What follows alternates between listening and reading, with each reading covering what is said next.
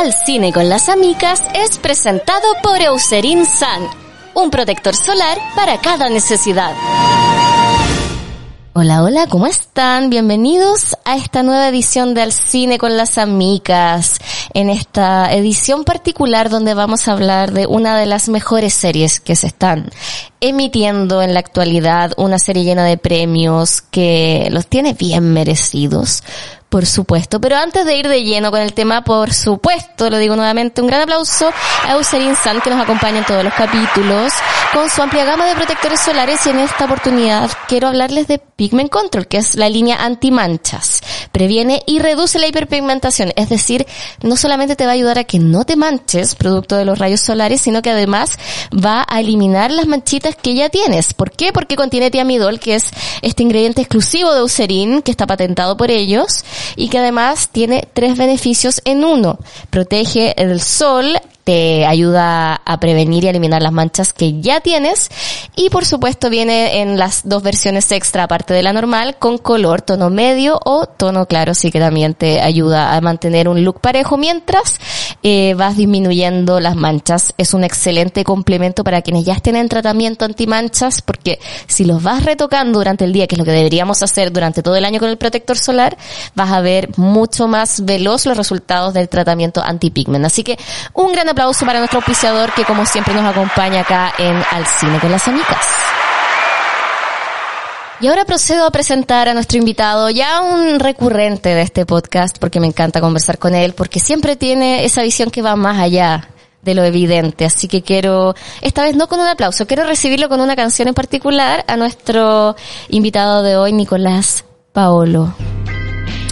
Muy buenas tardes, días o noches a quienes estén escuchando el podcast. De fondo suena este tema. Un gran tema. Que está compuesto por Nicolás Brittel. Yo no lo cachaba antes de esto. Que mezcla música clásica y hip hop. Sí, pues tiene esa batería ahí drama, drama. Y me encanta que los dos así escuchándolo. Es una muy buena canción, eh, y un muy buen opening que además en la en la en la presentación de, de esta serie de HBO que pueden ver por HBO Max eh, aparece una pantalla gigante en em, en el Times Square y cada vez que tú miras la serie cada capítulo donde muestran la transmisión en vivo del canal del cual son dueños Qué heavy. Los protagonistas de esta serie, que es un imperio mediático de entretenimiento, que ya vamos a hablar a, a cuáles se emparenta. Que es muy obvio igual, pero bueno. Sí, tiene, tiene algo que, que, que da vueltas también. Es como si los Luxic fueran dueños también de, Fantasilandia, de Fantasilandia como dijo esa mujer extraordinaria llamada María José Castro. eh, te, te ambienta. Y, y, cada vez que aparece la presentación hay una pantalla donde está el noticiero y va cambiando el titular. Ay, yo nunca me había fijado en eso. Para que te des cuenta, es como una especie de huevo de Pascua, parte de esta gran, gran serie que en realidad todo el mundo que le guste la política y los medios de comunicación tiene que ver. No, pero también la que les guste los cagüines, porque tiene mucho de eso de adentrarse en el drama familiar de la gente importante, que es básicamente la génesis del cagüineo, ver bueno, qué pasa en las familias. Un dato es que eh, The Atlantic, uno de los medios más reconocidos escritos en inglés, eh, hizo un seguimiento a el escritor de la serie.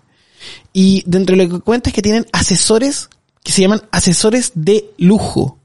Me encanta eso, sí. O sea, hay gente experta en saber cómo vive estas el, personas. El verdadero millonario. Que están fuera de nuestro alcance. O sea, esos que pueden tomar, como quien toma un Uber, un helicóptero. Es muy heavy ese detalle. Creo que hace muchos años alguien me habló respecto de que existe el universo de lo que nosotros conocemos lujo, la persona normal. Y muchos lo relacionan con marcas de lujo, pero el verdadero millonario no va a usar eso.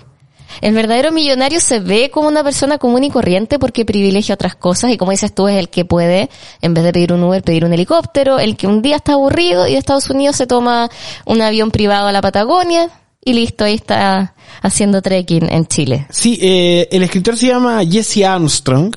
Y, eh, y, tiene un asesor que le cuenta todas estas verdades. Y que, no, lo que pasa es que eh, cuando, cuando se planteó la serie, el tipo se asesoró muy bien y tuvo un equipo que se dedica a observar eh, cómo los que más tienen eh, viven esta existencia.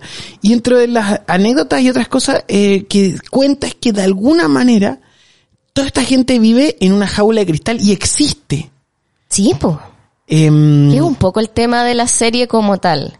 El hecho de que, lo, ya entrando un poco en la trama, la historia, bueno, vamos a hablar con spoiler, por supuesto, trata de este Logan Roy, que es un millonario que de cierto modo se hizo a sí mismo al crear este imperio y está viendo a quién heredarle su imperio, pero sus hijos son personas que no se hicieron a sí mismas.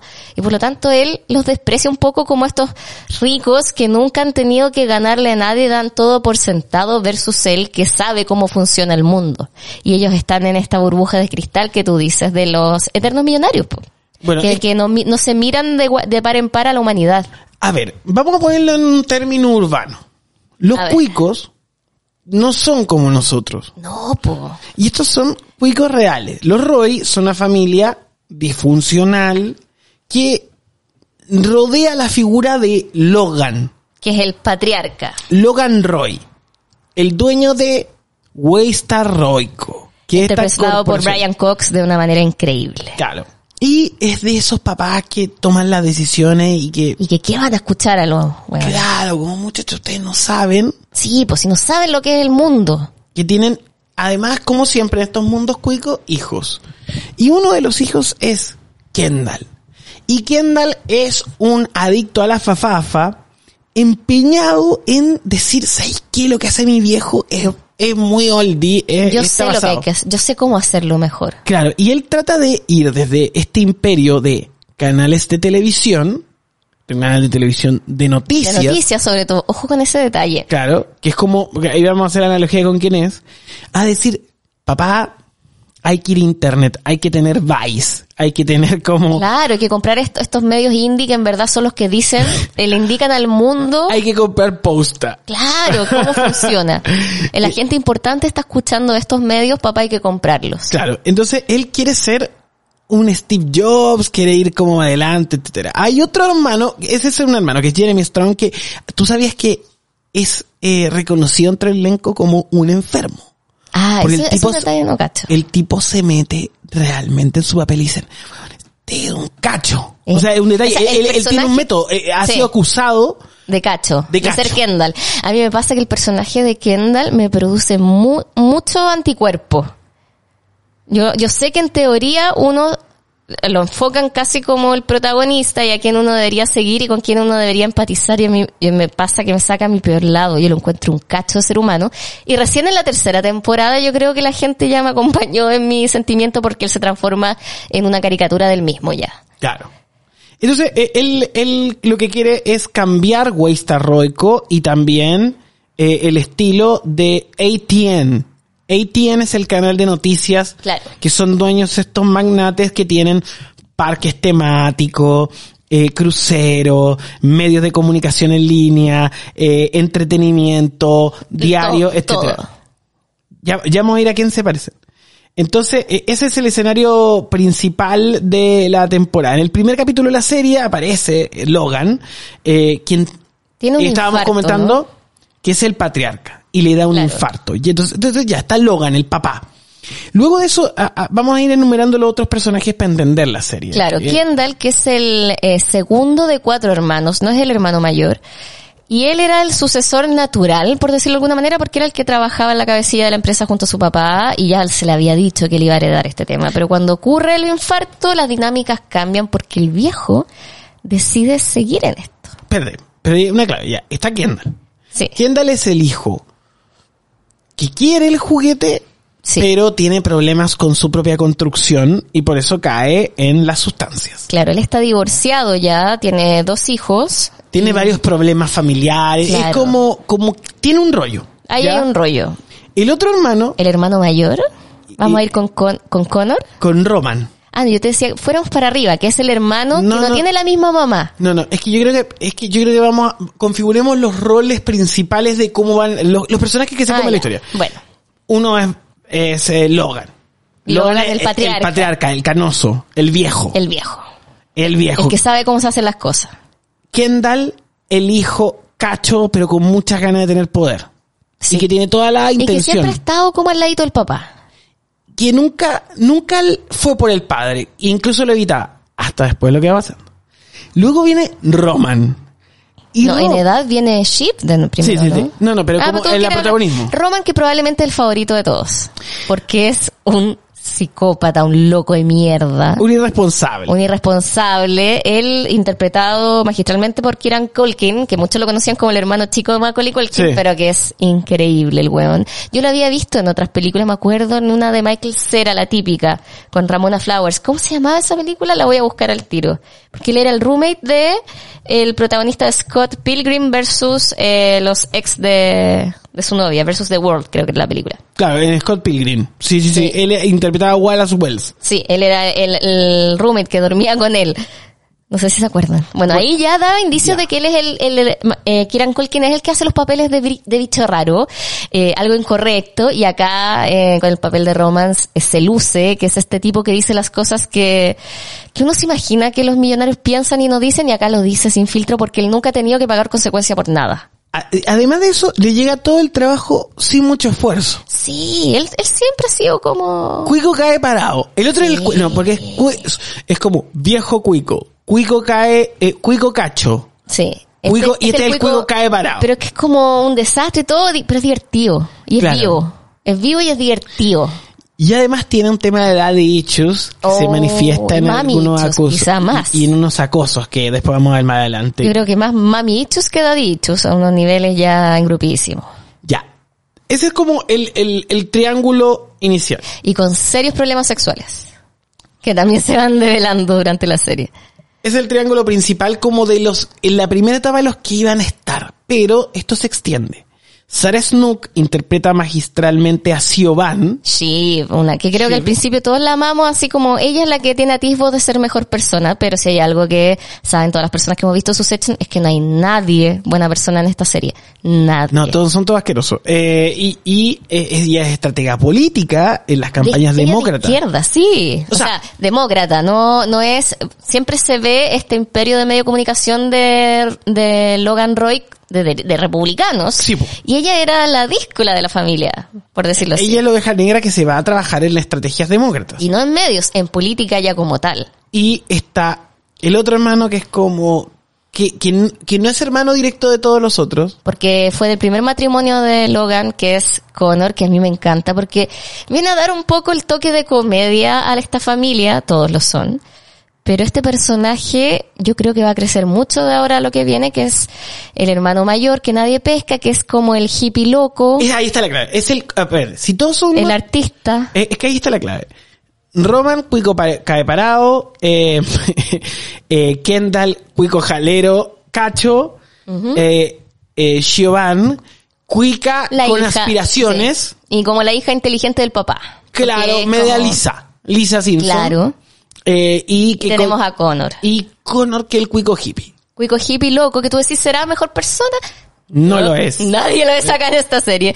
Tiene esta, esta mujer que, con la que se quiere casar, que es eh, una actriz dramaturga, que todo el mundo lo trata como que esta es la prostituta que te engrupió y que la lograste sacar. Pretty Woman, básicamente. Es Pretty Woman, esa relación. Y que es como, es como su sugar daddy.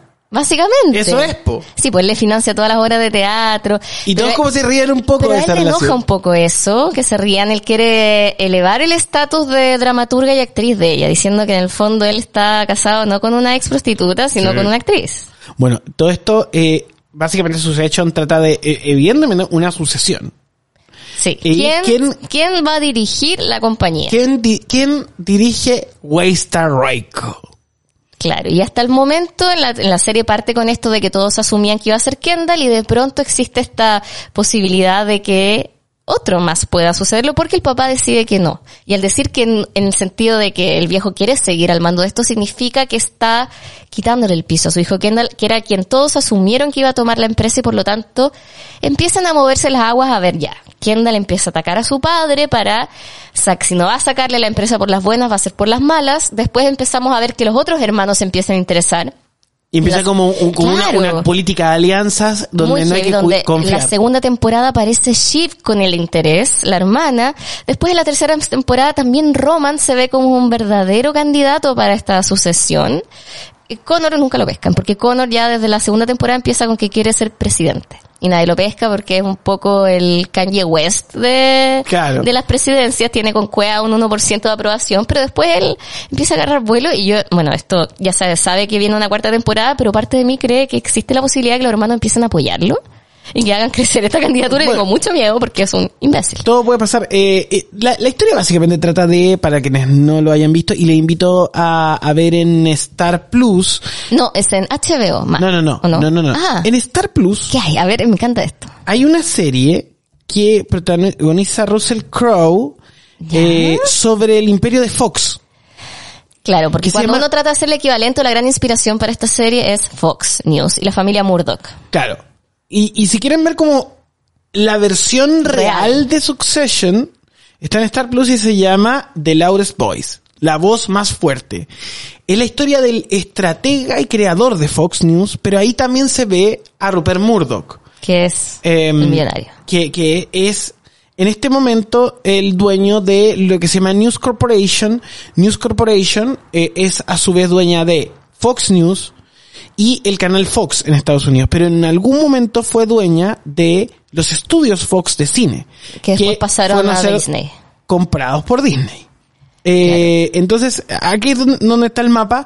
Eh, hoy, hoy hay un debate de poder en la familia Murdoch y Succession trata de contar eh, ese debate de poder em, desde la ficción. Em, incluso la, las eh, anécdotas que están en Succession se parecen mucho a las de la familia Murdoch. Y, y que, que la familia Murdoch, tanto como la, la familia eh, Roy, son, son ese mundo que le llamamos del 1% que tienen las riquezas. Claro. Eh, que acá en Chile serían los Edwards. ¿Qué serían? Eh, bueno, hay tantos que hay tantos acá. Es que acá, hay varios que tienen el 1, es un 1% con mucho poder. Con mucha gente. Ahora, Piñera, bueno, es que hablando de magnates de medios, ¿quién es el? Bueno, Lutzitz tiene Canal 13.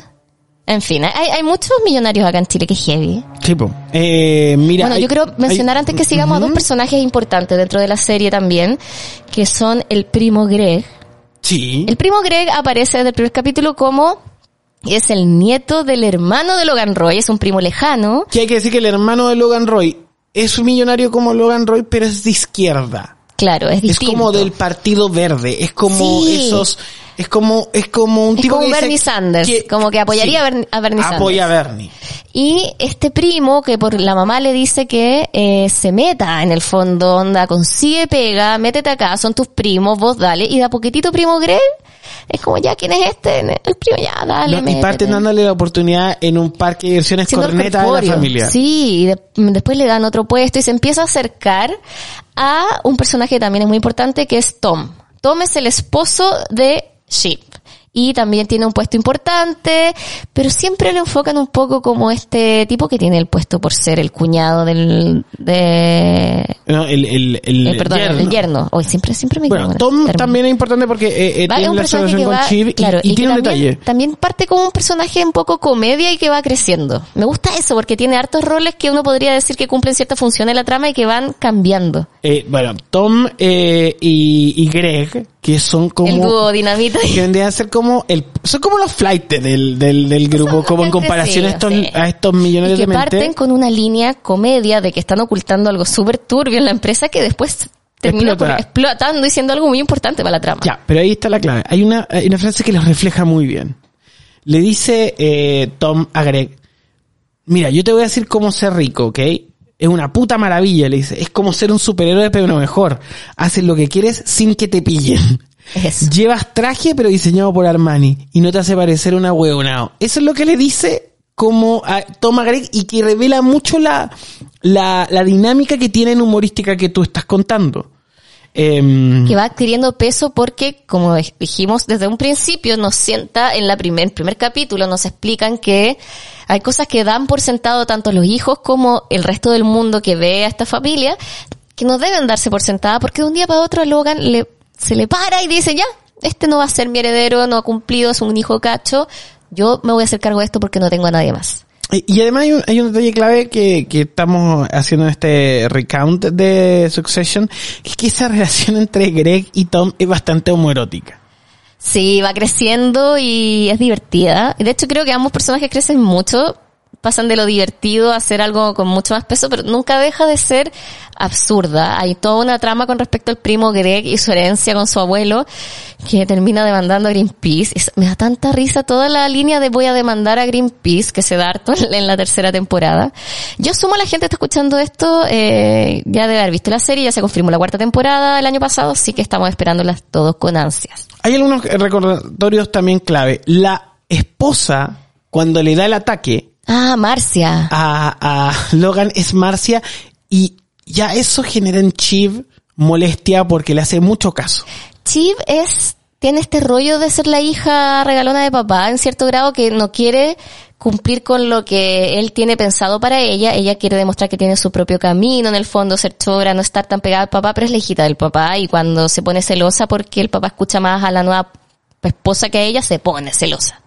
Por otro lado, claro, ocurren otros intereses románticos dentro de la serie del papá y ella siempre va a ir en contra del interés actual romántico de su papá y se va a liar con las otras.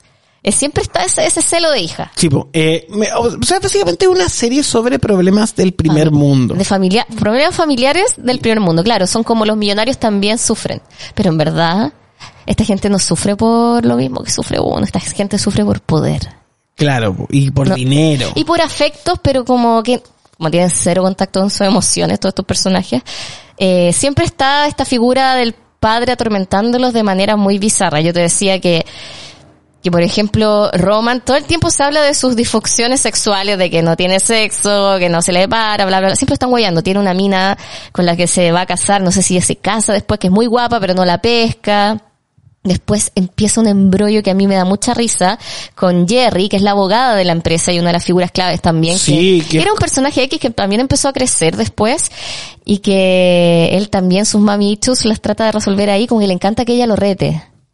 Es muy pervertido. muy, muy pervertido. Sí, están quemados. A tal punto que se manda una cagalla en la tercera temporada con una fotito ahí que no claro, le, le, manda una foto de una dick pic que se la manda, pero en realidad se la termina mandando al papá. Y ahí papá cachado este cerdo. Este weón está un poco mal. Sí, es, como le estoy dando mucha confianza a un weón que le manda fotos de su pene. Claro, porque había, había Roman, había Estaba creciendo. Creciendo y como se catapulta. acá este, la hago. Sí, no, y acá fue como, no, este sigue siendo el cabro chico mierda. Claro, como aquí dice, no le da. Claro. Dentro de eh, Succession, los personajes, eh, además, todos pelean por poder todos pelean eh, desde sus posiciones, deseos de tener el trono. Es como un juego de tronos, pero sin dragones. Yo igual creo que hay uno de ellos que deja de pelear por poder en algún minuto. ¿Quién? Y pelea por otras cosas. Que es el más dañado de todos probablemente, que es Kendall.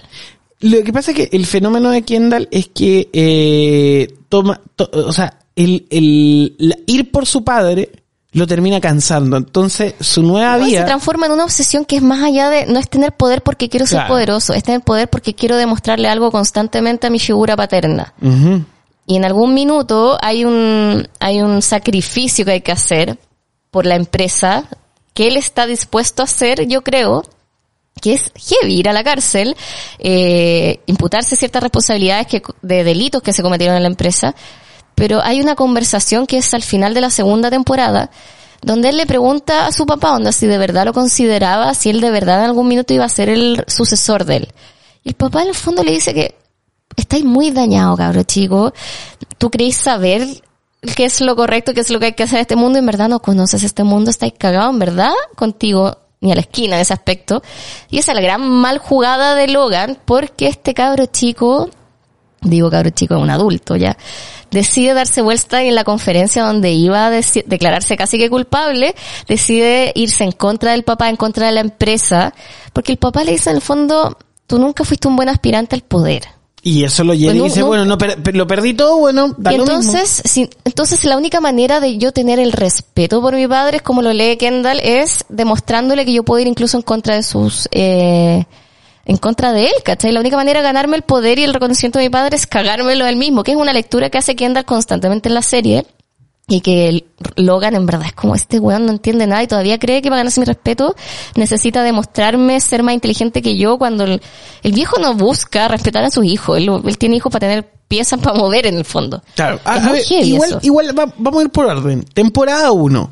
Supone que llega el cumpleaños 80 de Logan Roy y les dice, ¿saben qué? No me voy a jubilar, voy a seguir voy director ejecutivo. Ahí queda el quiebre ahí entre Kendall y, su padre. Eh, le, le, entre, le presenta a su hijo los papeles, le dice, muchachos, firmen estos papeles, eh, que le entregan a Marsha, que es la tercera esposa, eh, dos votos en el fideicomiso para decidir quién lo sucede después que se muera. O sea, el tipo dice, no voy, no les voy a pasar mi juguete antes de morir. Claro, y de hecho mi señora ahora es más importante que ustedes, básicamente. Claro, em, y, y en ese eh, evento eh, hay una cosa que es clave eh, hay un personaje que se llama Frank Vernon. Frank. Que es un viejo que después. Que siempre fue un poco la mano derecha de Roy Logan y apoyaba harto a Kendall. Y en algún minuto hay un quiebre heavy acá. Y en, todos los años hacen un partido de softball. Sí. Y es muy loco esa escena. Oh, hay una escena que es clave, que es que eh, juegan este béisbol como claro. ahí. Eh, y un y en un momento ah la del reloj en un, sí la del reloj qué heavy era eso no me acuerdo cómo era pero tienen unos trabajadores ahí que le dicen como si ganas te llevas este reloj que vale como un millón de dólares claro que eh, le dice era el reloj de Roman ¿o no? No, no, no. no, o era eh, el que le regala a Tom a... No, no, no. Esa, eh, esta es la escena. Me estoy confundiendo. Es que no, espera, espera. esta es la primera escena clave porque esto habla... De cómo de son la diferencia, No, y de la diferencia entre Logan y lo que él considera Logan que lo vuelve superior a los otros jugadores que están en la mesa tratando de sucederlo. Pasa que eh, están en el partido de softball, de béisbol, al final del primer capítulo, que es un encuentro familiar que hacen anualmente. Y Roman le dice, eh, si hace un home run a un niño, yo te doy un millón de dólares. Eso era, sí, eso era. Y no lo logra. chico con su familia y como hijo, contigo podemos salir de la pobreza, básicamente. No lo logra. Y el niño no lo consigue, pero Logan le da eh, un reloj Patek Philippe que es carísimo y es real que son carísimos esos relojes. Que debe costar más de un millón de dólares. Claro. Le entré, que le regala a Tom, el yerno, como para hacerle un... Un regalito ahí, pero el otro one ya toma tu reloj. Y, eh, es bien heavy eh, eh, eh, ojo, porque también Tom, Shiv le dice a Tom, ¿sabes que a mi viejo no le gustan los regalos materiales? Y por eso mismo también se ve ese momento en donde, luego de ser humillado el niño y su familia, muestra un poco de humanidad a diferencia de lo otro, y lo muestra en otro, en otra escala. Está muy bien construida la escena que le entrega al niño el reloj que le regala, Tom. Que es como en el fondo Está con mucho significado. Por eso yo digo, siempre he sentido que está esta diferencia de de cómo me gano el, respeto de este padre que tiene una historia de vida tan distinta. Para él, sus propios hijos son los nuevos ricos, que son estúpidos. Y él trata muy de estúpidos en general a, esta gente mega millonaria, mega poderosa, pero que él siente que en el fondo no tienen los conocimientos o el tejemaneje que tiene él mismo, a tal punto que también trata de imbécil al presidente de Estados Unidos. Es muy cuático el nivel de poder que se va demostrando que tiene este personaje. Antes de que sigamos, Nico, eh, quiero hacer una rápida lectura por las noticias, así que hagamos un eh, breve paréntesis para contarles un poco cuáles son los estrenos de esta semana y ya continuamos con el análisis de sus hechos. Noticias al Instante es presentado por Mindy. ¿Qué tienes en mente? Antes de comenzar con esta sección, con estas noticias, quiero darle un gran aplauso, por supuesto, a nuestros amigos de Mindy que nos acompañan. En esta mención, de hecho, queremos felicitar a Aline Kuppenheim, la destacada actriz nacional que el pasado miércoles 2 de noviembre se coronó como mejor actriz en el Festival de Cine de Tokio por su trabajo en la cinta 1976. Un gran aplauso, por supuesto. Ojo que la cinta es la película debut de la directora Manuela Martelli, en la que juntas vencieron a las otras 14 candidatas de la película en competencia. Miren, pura mujer Power contando historias de Chilito a la pantalla grande. Parecido a Mindy, solo que escuchando historias de Chilito para el mundo, convirtiéndolas en guiones donde el protagonista eres tú y el premio es tu bienestar. Mira qué linda frase nos regala Mindy. Es hora de actuar consciente. Agenda tu sesión en mindy.cl y síguenos en arroba mindy-ps. Mindy. ¿Qué tienes en mente? Otro aplauso, tercer aplauso, porque Mindy así es, pues, uno de nuestros auspiciadores regalones, ¿cierto? Vamos con las noticias y partimos con que Netflix renovó la serie Monster de Ryan Murphy. Tras posicionarse como la segunda serie más vista en la historia de la plataforma, solo siendo superada por Stranger Things, Netflix decidió estirar el éxito de Dahmer con dos temporadas más. Eso sí, esto no será una continuación de la historia del polémico asesino en serie, sino que tratarán de otras figuras monstruosas que han impactado a la sociedad. Recordemos que Monster, la historia de, Jeffrey Dahmer, causó polémica entre las familias de las víctimas del asesino, quienes se quejaron por la romantización de su figura y la falta de respeto hacia la dignidad y la memoria de sus víctimas. Esperamos que si deciden eh, seguir la senda del true crime en formato serie, haya más respeto y por último contacto con la familia de las víctimas y que no glamoricemos nunca a psicópatas. Primer trailer de la película de Slam Dunk. Me encanta esta noticia. The First Slam Dunk es el nombre de la nueva película de uno de los animes más famosos de la historia que se estrenará el 3 de diciembre en Japón.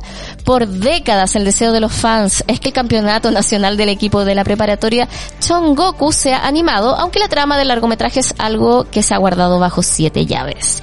No obstante, hay algunos detalles que pueden hacer pensar que la película se va a tratar sobre este torneo. Uno de estos tiene relación con el propio Hanamichi, quien luce su pelo corto y porta sus zapatillas modelo Jordan, las cuales adquirió sobre el final de la serie. El film va a durar dos horas y cuatro minutos y está animada completamente con CGI, es decir, CGI, ¿por qué lo dije en inglés? Recordemos que Slam Dunk, la serie, no, nunca se terminó de animar, muchos conocimos la historia después por los mangas ustedes eh, son más jóvenes probablemente, pero cuando yo era más chica y me desesperaba porque no sé, nunca terminé eh, Caballeros del Zodiaco, los pilares de la saga Bajo el Mar, ya ni me acuerdo cómo se llama. Entonces una ahí en la arqueología de internet y los buscadores buscaba el manga para saber qué coño pasaba con Saori y compañía y lo mismo hice con Slam Dunk. Así que espero de todo corazón que tengamos un cierre los amantes del anime. Y ojo con esta noticia, a mí me tiene muy interesada porque es un tema que me encanta. El diario de Sísifo, la primera película escrita por una inteligencia artificial, dirigida por Mateus Miroslav Lis, que es una estudiante de Ingeniería de Información de la Universidad de Padua, Italia. Esta película es la historia de Adamo, un joven universitario que está pasando por una crisis vital, lo que lo lleva a iniciar un viaje para intentar descubrir el sentido de la vida, muy en el sentido del libro de Albert Camus, el diario El mito de Sísifo. La novedad de este film es que para escribir su guion se ha utilizado la tecnología GPT-NIO, un software que genera texto mediante inteligencia artificial y que creó el libreto a partir de las indicaciones del director sobre lo que quería para la sinopsis, la línea argumental y las escenas de la película. Aunque todavía no tiene fecha de estreno oficial, se espera que podamos ver este novedoso film en el 2023. ¡Qué emoción! Ojo con esto, HBO canceló Westworld, qué pena. Aunque sus creadores siempre habían afirmado que el plan era que la serie durara cinco temporadas para poder completar la historia, HBO anunció que este fin de semana que la serie Westworld no va más, llegando solo a cuatro temporadas. Recordemos que la cuarta se estrenó recién hace unos meses. Este fue el comunicado con el que el canal anunció la noticia. Abro comillas. Durante las últimas cuatro temporadas, Lisa, Joy y Jonah Nolan, que son los creadores de la serie, han llevado a los espectadores a una odisea alucinante, subiendo el listón a cada paso. Estamos tremendamente agradecidos a ellos, junto con su inmensamente talentoso elenco, productores y equipo, y todos nuestros socios de Kilter Films, Bad Robot, Robot y Warner Bros. Ando tropezón hoy día. Ha sido un placer acompañarlos en este viaje. La cancelación prematura de la serie le costará a HBO ya que habían renovado el contrato del elenco y por lo mismo van a deber van a tener que pagarle entre 10 a 15 millones de dólares a cada uno. Sí, no, no a cada uno, en total probablemente. Sin embargo, aún les sale más a cuenta no hacer la quinta temporada, ya que cada capítulo costaba en promedio 10 millones de dólares. Heavy. Jimmy Kimmel es quien animará los Oscar el 2023. Después de cinco años desde la última vez que condujo los premios más importantes del cine, Jimmy Kimmel fue confirmado como el animador oficial de los Oscar del próximo año. De hecho, esta ya sería su tercera vez siendo la anfitrión del evento.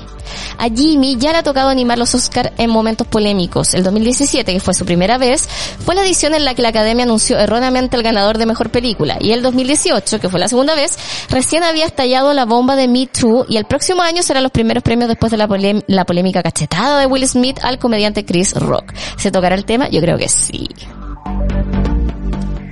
Y en cuanto a los próximos lanzamientos, partamos con Disney Plus, que va a estrenar este 16 de noviembre Desencantada. Tuvieron que pasar 15 años para que Encantada continuara su historia en esta secuela. Pero lo mejor de esta comedia romántica es que el regreso de sus actores originales, Amy Adams, Patrick Dempsey, James Madsen e Idina Menzel, está confirmadísimo. La historia transcurre luego de que el mismo periodo de tiempo con Giselle y Robert mudándose a las afueras de la ciudad con su nueva familia. Sin embargo, todo comenzará a ir mal cuando Giselle desee que su vida sea como la de los cuentos de hadas y el hechizo no salga a la perfección. Recuerden, Desencantada se estrena este 16 de noviembre en Disney Plus. Y el 17 de noviembre, gracias a Netflix, por fin veremos el estreno de la serie 1899 la nueva serie de los creadores de Dark, Jan G. Friese y Bara Bo Odan. Baran Bo Odan, espero haberlo dicho bien. La producción promete mucha intriga, misterio y rompecabezas de todo tipo. En 1899, cuando un misterioso suceso cambia el rumbo de un barco de inmigrantes en ruta a Nueva York, sus pasajeros se ven arrastrados a un enigma desconcertante. Personalmente me muero por verla, así que ya saben, en Netflix desde el 17 de noviembre 1899. Y Crunchyroll estrena Date Alive la temporada 3 desde los episodios 1 al 12 este 17 de noviembre. Chido es un chico común y corriente de secundaria que descubre una chica misteriosa en la zona cero de un reciente terremoto espacial. Chido se entera a través de su hermana Kotori que la niña es uno de los espíritus, criaturas místicas responsables de los terremotos espaciales. Chido es reclutado para ayudar a sellar a los espíritus y acabar con su amenaza para la humanidad. Pero solo hay un problema. La única forma de sellar los espíritus es haciendo que se enamoren de ti. Ya saben, Dead Alive temporada 3 desde el 17 de noviembre en Crunchyroll.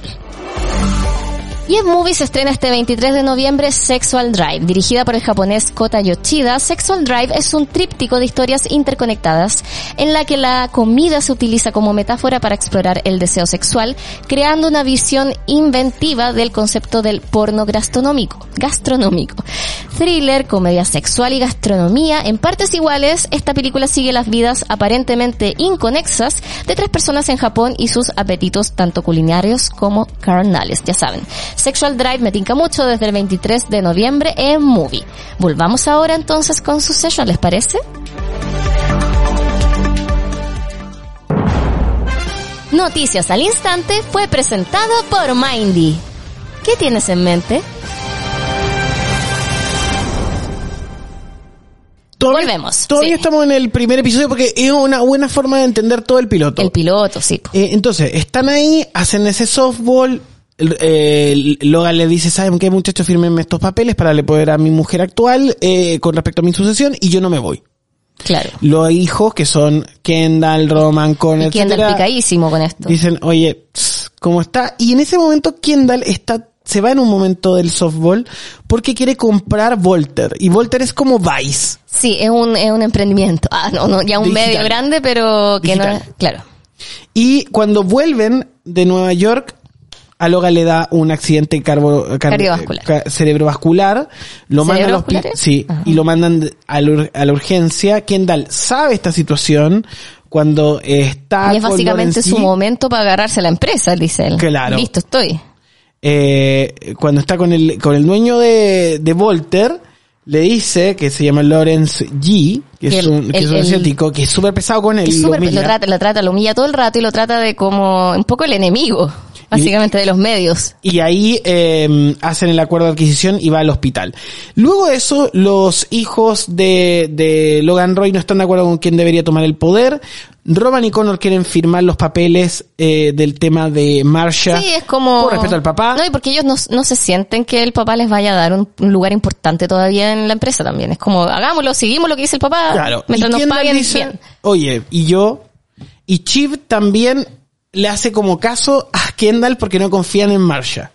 Claro, Shiv tiene este rollo con, de, de de- con el papá de ser la hijita y no confía en la señora. Entonces, eh, Marsha envía a Greg, al primo Greg, A buscar unos papeles. Claro, al apartamento. Y Doma le pide a Greg que traiga los papeles a cambio de confianza, pero Shiv le dice lo contrario. Greg finalmente no decide tomar los papeles. Greg siempre termina al medio de disputas de dos bandos, siempre. Y es como un weón que llegó, aterrizó a esta guerra sin cachar que era una guerra y lo único que quiere es plata.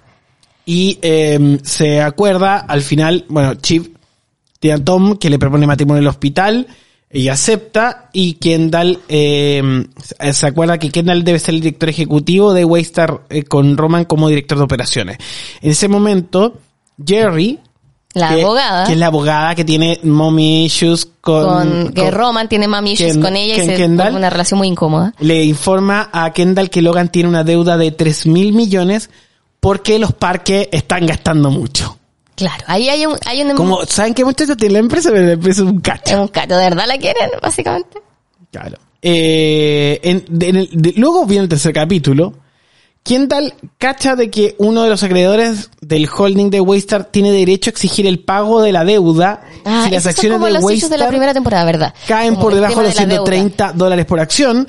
Hay un intento fallido de negociación con el banco y todo un montón de negociaciones. Hay un tema ahí con los socios también y un nuevo socio y también. Y ahí aparece Stewie, que es Stewie asqueroso. Stewie es un cerdo que era un amigo de Kendall, ¿o no? Sí, que es de la universidad. el, amigo que es el mismo actor que era el abogado de la Anna Delvey en la serie. Me da mucha risa porque en la otra uno lo ve un poco como un héroe y acá es un cerdo. Y que, amigo de la universidad, ahora inversor privado, y Stewie dice, ¿sabes que yo pongo cuatro mil millones en Waystar Royco, pero quiero acciones y un puesto en el directorio?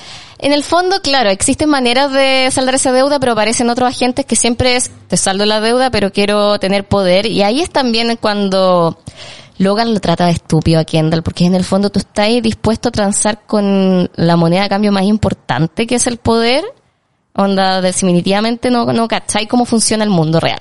Y ahí empieza el, eh, también hay una clave que es cuando Kendall trata de reparar su matrimonio con Raba, que es la esposa separada, eh, pasan una noche juntos, pero ella le dice, sabes que ya tengo un abogado de divorcio. Sí, y ahí, ya, ahí comienza otro golpe. en general... Todo el viaje de Kendall es como golpe, es tumbo, Toda la serie. Ya hay, un tema en, en, el matrimonio de Shiv que es bien importante y, lo, y es cuando ya vemos a un Kendall más empoderado independiente que realmente tiene, eh, según la trama de la primera temporada, tiene las posibilidades de, de pelearle de verdad a su papá pero ahí su debilidad aparece y es que, bueno, consumiendo drogas con un cabro que atendía en el matrimonio de, de Shiva y hay eh, un accidente automovilístico y Kendall se salva, pero el chico muere.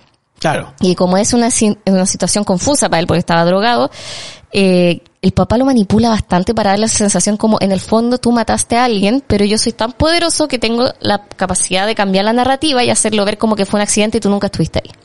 Pero de ahí en adelante, el papá, Logan, tiene esta carta todo el tiempo para apaciguar a, a Kendall y para tenerlo ahí eh, comiendo de su mano, que es como, ya, bueno, si te queréis revelar, voy a contarle a todo el mundo que eres un asesino.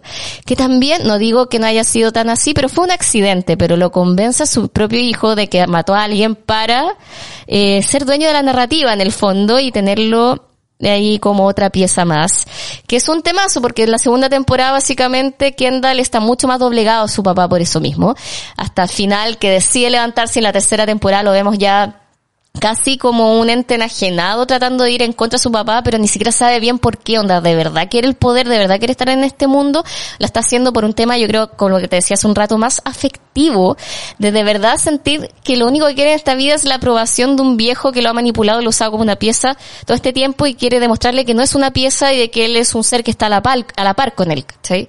Versus los otros hermanos que ya en la segunda temporada vemos a Chip que de pronto ve una posibilidad real esto de ser una mujer CEO, y empieza a descuidar un poco. Suena horrible decir descuidar el matrimonio, pero si bien uno siempre sintió que Steve miraba en menos a su marido, esto empieza a crecer a tal punto que Tom, ya en la tercera temporada, rendido un poco y, dispuesto un poco a, a cumplir el rol que se le había impuesto por la familia Roy, de pronto hace unas jugadas que uno dice, mm, este tipo está tan fuerte como los hermanos. Y es muy heavy porque todo el tiempo vimos como un personaje secundario gracioso, pero cuando empezamos a ver las peleas con Shiv, tú dices, mm, algo va a pasar con Tom. Y esa es una de las gracias también de esta serie. No hay secundarios. No hagamos, no hagamos el spoiler de qué pasa al final con Tom de la Yo sumo que la gente, no lo voy a decir literal, pero yo creo que la gente cacha más o menos, ya vieron la serie, cachan que Tom es un ente cada vez más fuerte. Y lo mismo pasa con Greg. Uno ya no sabe para dónde va Greg. Greg en la tercera temporada es peleado por los bandos Kendall versus Logan no, como que él de casualidad llegó a estar con Kendall, la verdad, él nunca tuvo relación con Kendall hasta la tercera temporada donde tuvo la mala cueva de estar ahí y después se lo están peleando Logan y Kendall, y es como a quién le importa este weón, ¿cachai? Que es el primo lejano que... ¿Por qué se lo pelean? Diría uno. Y hay todo un rollo con el abogado que es muy divertido. Lo que yo te decía, y él quiere demandar a Greenpeace. Hay un capítulo en particular de la tercera temporada que yo quería hablar, que tiene que ver con el patriarca despreciando a todos, incluyendo al presidente de Estados Unidos, que es un republicano en la serie, a tal punto que el tipo dice, ¿sabéis qué? Tienen hasta la coronilla, como Logan está enojado porque hay una fiscalización de por medio y el presidente no ha hecho nada para detenerlo se le va en contra al presidente al punto que este político decide no reelegirse para la próxima candidatura. Y queda la cagada del Partido Republicano y van a un evento, una fiesta donde tienen que elegir quién va a ser el nuevo candidato a presidente y básicamente quién va a ser el nuevo presidente. Y están, hay unos tres tipos que están pololeándoselos en el fondo para eh, tener la venia de este viejo Logan Roy para ser el presidente. Está un candidato que es el de Roman, que es un tipo extrema derecha y muy agresivo, un poco de la línea, yo creo, de Ted Cruz, más o menos. Está por otro lado otro que es más, eh, podríamos decir, más flexible, que es el que quiere apoyar Schiff, y hay uno de Connor que ya ni me acuerdo, pero están estos tres candidatos ahí revoloteando todo el rato. Mientras está Tom, eh, muy preocupado, cree que él va a hacer el sacrificio, va a ir a la cárcel, está como incluso viendo qué cárcel elegir a cuál irse, sí, mucha risa, como vitrineando cárceles. Y tienes al primo Greg, que está contándole a, a la gente más poderosa de la política en Estados Unidos, que, por, como justificándose porque quiere demandar a Greenpeace. Y ahí te muy divertido como terminan todos apoyándolo. Dale, Greg, demándalo. Así una agua muy incorrecta. Pero esta figura de este magnate poderoso, viendo, a ver, ¿a quién voy a apoyar para ser el próximo presidente? ¿Quién me sirve más a mí como conglomerado? Y en un tono tan comedia oscura es tan hardcore que uno igual le da la dolor de guata como weón como, votante ellos, que soy. ¿De verdad tengo el poder de decir quién es el próximo presidente o son estos weones lo que dicen? Que es una cuestión horrible y una sensación que te va dejando todo el rato la serie. Tipo. El, el, concepto del poder real. Es heavy. es la sensación que te deja la serie constantemente, que es no somos nada.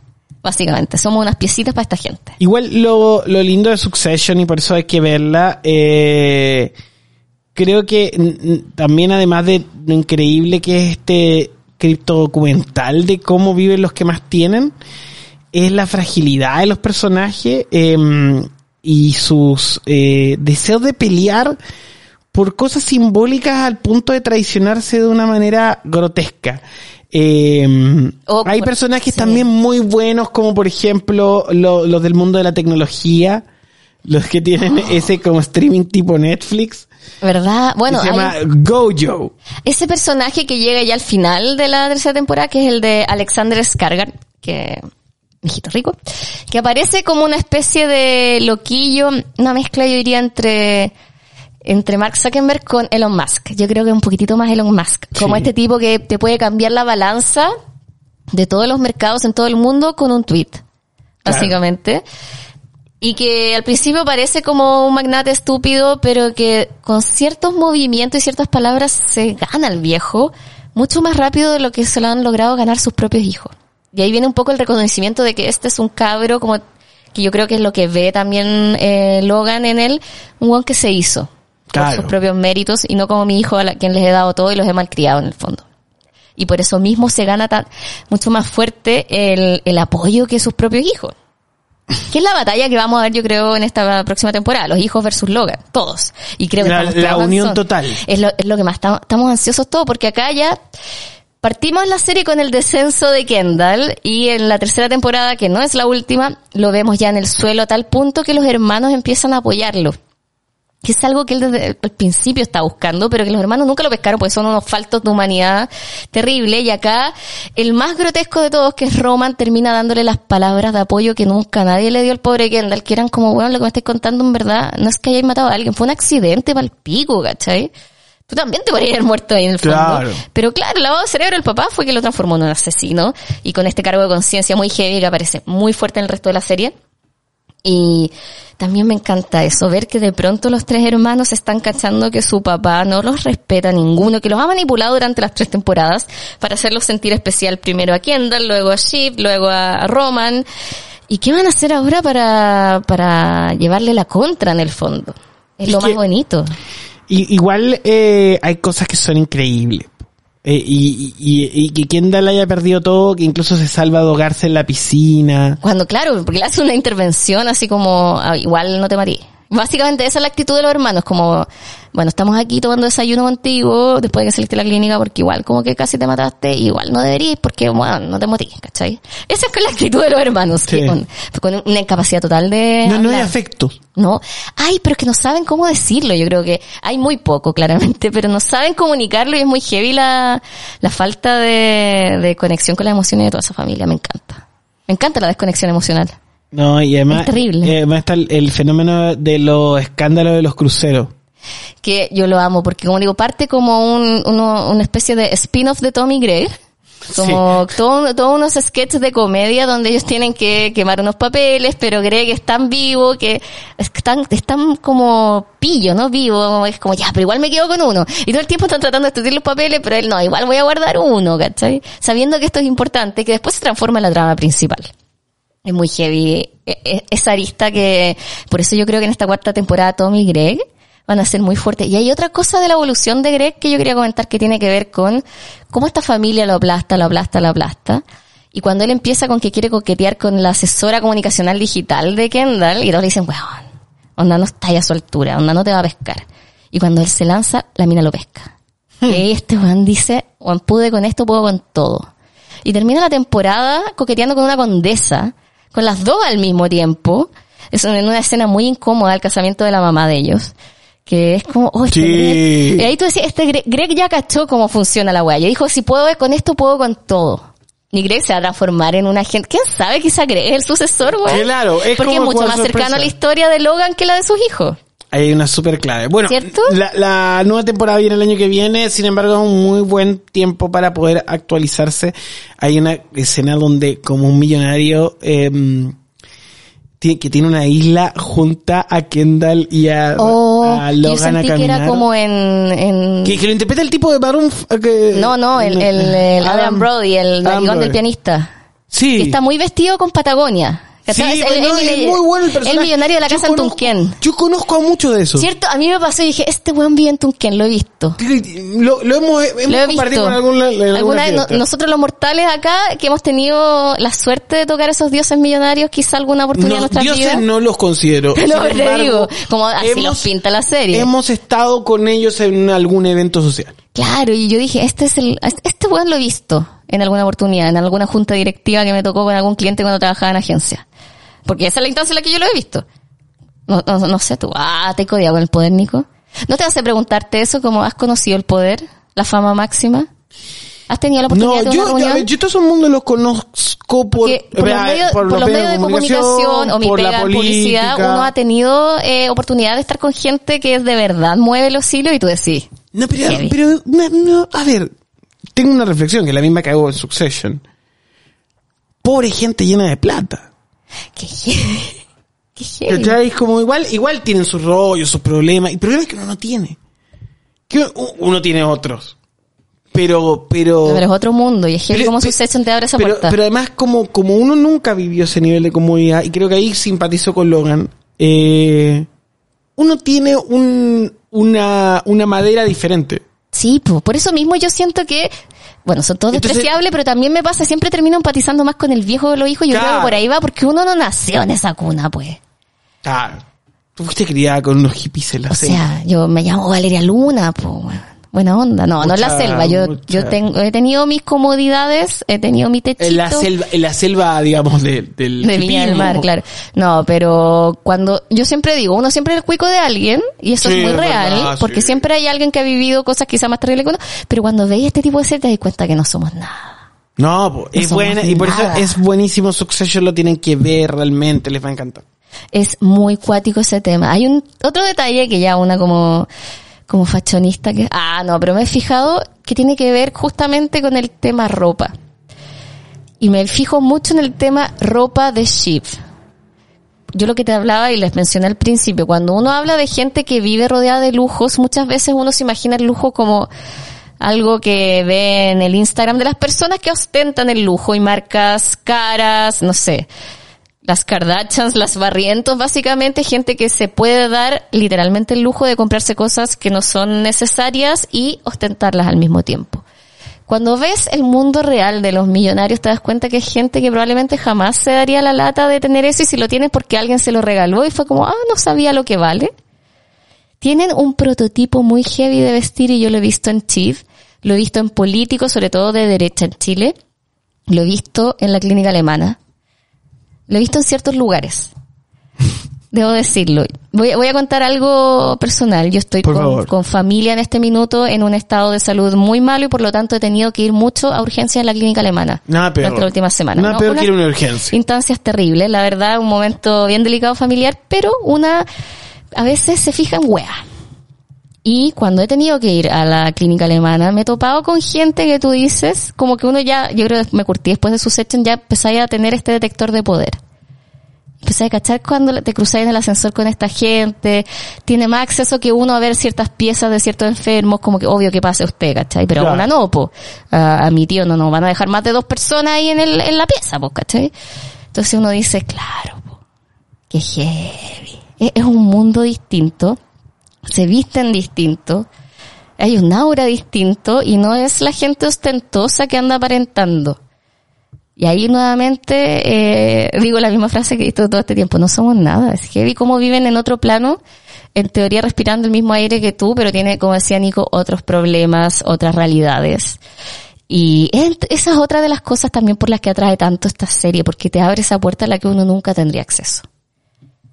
Uno nunca tenía acceso a ese mundo que a veces muchos ni, o sea, lo uno está de visita. Sí, es, es, una visita si tiene la oportunidad de trabajar en cierto contexto. Por, Como digo, yo conozco a esa gente cuando en agencia he tenido reuniones con directorios de grandes empresas y conglomerados y cosas así. Y ahí he ¿Valeria? ¿Tú, tú estuviste con los grandes sí. del país? No, no, grande, no. Nunca grandes conglomerados, pero sí por el tema de, de haber trabajado en agencia de publicidad me tocó reuniones o cenas con gente que tenía mucha plata para ganar ganártelos para tu agencia, para tu, para que fueran tu cliente. Y ahí uno se da cuenta, como te digo, que es un mundo distinto, que se relacionan distinto. Cuando uno tira la talla de que, ay, todos los cuicos ah, te preguntan en qué colegio ibas, es porque literalmente esa gente desde chico yo miro a los hijos de esa gente y digo, ahí está mi futuro jefe. es muy heavy es un mundo y ahí también te das cuenta de lo injusto que, que es el mundo. La, lotería, la lotería de la existencia, es, un, es, un proceso. Eh, no nos tocó de Succession, pero sí de televidentes de HBO Max, donde está esta serie. Ay, sí, muchas gracias HBO por abrirnos esta puerta para uno que ama el Kawin. Sí, y, ver llorar, y ver, ver los dramas los ricos de los también lloran. Los, eso mismo, los ricos también lloran y también es entretenido y lo que yo más rescato de esta serie es el hecho de que cuando uno ve televisión trata siempre de empatizar con el personaje, aunque el foco de la serie sea justamente que empatices con el más poderoso, como es el caso de, de House of the Dragons, donde todo el, foco está visto desde la familia Targaryen, que es una monarquía que a tal punto quieren conservar el poder que se reproducen entre ellos, entre hermanos, entre tíos, pero uno está de su bando. ¿Por qué? Porque tienen dragones. Y ah. porque la historia está contada desde el punto de vista de ellos. Ahora Succession me muestra eh, en una forma en teoría más real a la gente con poder, pero me las muestra tan honestamente que uno es muy difícil sentir empatía por un personaje porque te vas dando cuenta cuando te muestran a tipo de emociones que en verdad son todos pésimos seres humanos. Todos. Todos. Quiero que me digas, antes de que terminemos este podcast, Nico, ¿cuál es tu personaje favorito? Eh, no el que siente más empatía, el que de verdad te divierte. Debo, debo contarte algo. Te, eh, por, porque trabajo hago una aclaración, un disclaimer, que lo había hecho al principio, pero lo estoy haciendo al final. Ja. eh, yo trabajo para la corporación productora de eh, Ah, claro, HBO. Que es Warner Bros. Discovery. Y me tocó participar en la producción del podcast de Succession. Qué hermoso. Que está muy bueno, escúchenlo en español y en portugués y en un momento cuando, cuando sale HBO Max a los empleados de esta corporación de Waste Roesco, claro. de Warner Bros. Discovery, eh, hay una fiesta, streaming en vivo, porque era como el lanzamiento de HBO Max para el mundo. Eh, y, y, no, y fue muy loco porque decía, si metes acá tus datos como empleado, eh, te llegará una polera. Y tenía como todo, todos esos circulitos como HBO Max donde tú podías elegir el personaje. ¿Cuál elegiste? El primo Greg y me llegó y yo nunca pensé que y yo dije, "Ah, qué bacán, mi empresa. Le puedo pedir una, Una polera del primo Greg. y te y, y de repente me tun tun, hola, somos de DHL, tenemos algo para ustedes." ¿Y te llegó la polera del La primo ahí Greg? ¿No te la he visto? Sí, la tengo. Debería estar con orgullo Tengo fotos de- primo Greg está creciendo. Como Simón Bolívar. Sí, no, porque tú, a ti te gusta Greg. ¿Crees que es el personaje que va a crecer en la serie? Como mi teoría, yo creo que es más probable que él consiga el poder que, que Kendall. Mira la cara que me poní. Mm, todo puede pasar. Y es una serie en la que todo puede pasar como la vida misma. Pucha, yo debo decir que mi personaje favorito, bueno, Roman, es el más divertido. Lejos. Con el que más me río, el más desastroso. Es ese cuyico loco de mierda, pero igual, te reí. Es como el negro viñera de esa familia, podríamos decir. Pero mi personaje favorito y el bando al que yo siempre me pongo in- inconscientemente es Logan. Es el padre. Es que te, Qué cae, terrible. te cae bien el viejo. No me cae, es un desastre, él es terrible, trata pésimo a los Ah, En una hijos. esquina te cae bien. Está pésimo a los hijos, pero no, no es que me caiga bien. El que me cae bien es Roman, incluso Chief. Pero es el que siento que cuando uno lo mira desde afuera, aunque tiene modos terribles, es el que siento que tiene la razón. Aunque es un viejo republicano horrible, este es mi lado más oscuro, yo creo, como persona de izquierda que soy. Es al que siempre termino encontrándole la, razón en cuanto a la dinámica. Aunque sea una pésima persona. ¿Eso me hace pésima persona, estar del lado del papá? Yo creo que sí. O te hace conservadora. Yo sí soy conservadora. Soy muy conservadora. Pero bueno, con estas declaraciones horribles de mi parte, los dejo invitados a ver sus hechos, si es que no la vieron. Eh, de verdad es una serie increíble, una de las mejores escritas. No van a saber si están, si quieren reír o llorar y, y en ningún minuto van a decir como cuando uno ve memes y dice, ah, así soy, acá jamás. Nosotros, por suerte, no somos ninguno de esos. Así que ese es mi mensaje final. ¿Algunas palabras al cierre, Nicolás? Eh, me encanta la serie, eh, investiguenla, siempre vean lo- los contenidos que son anexos, les invito, eh, CNN tiene una serie que se llama The Murdoch, pero todavía no sé cuándo está en algún sistema. Hay que ganar verlo, porque obviamente quiero más contenido Obvio. sobre millonarios. Todo el rato. De hecho, yo, yo fui muy feliz con House of the Hammer, aunque la serie no me gustó, me encantó ver cómo millonarios siendo pésimos seres humanos. Dame más. Se llama eh, The Murdoch, Empire of Influence. Lo necesito. Ese es como el documental eh, y yo creo que en algún momento va a aparecer en algún sistema. Esperamos eso. Y eh, por el lado de, de Star Plus, como les, les decía, eh, La serie de Russell Crowe. Russell Crowe, que no es la historia de la familia, pero sí también da mucho de lo que pasa. Excelente. Muchas gracias, como siempre, dándonos un gran capítulo, Nicolás. Por favor, gracias para ti por la invitación y a todas las amigas por sus podcast club. Ah, algún día te podremos comprar. Puede ser nuestro Vice. Eh, Y, y compramos a Copano. ¿Sí? Las amigas adquieren copano. ¿Cierto? Te podemos comprar. ¿Cachai? Como, Ah, como cuando, como cuando eh, Nickelodeon compró Garfield, que es como la última noticia como de franquicias. Como que son los nuevos dueños de Garfield. Por ¿En eso si tú ahí, por eso si tú ahí no, o sea, Nickelodeon el nos va a demandar por la canción de Amica. Claro, por eso si tú ahí el Twitter de Garfield, ahora es como más edgy y como que hace chiste con Bob Esponja y todo. Hoy no tenía idea. Noticias de la industria, ya. Tú vas Chau. a ser nuestro Garfield. Muchas gracias. Y muchas gracias a todos los que nos acompañaron. Gracias a Mindy. Gracias también a Userin que siempre nos acompaña en este podcast. Y nos escuchamos en un par de semanitas más, pues. A no ser que estés muy aburrido y escuches los capítulos viejos. Un besito. Hasta la próxima. Al cine con las amigas fue presentado por Eucerin Sun, un protector solar para cada necesidad.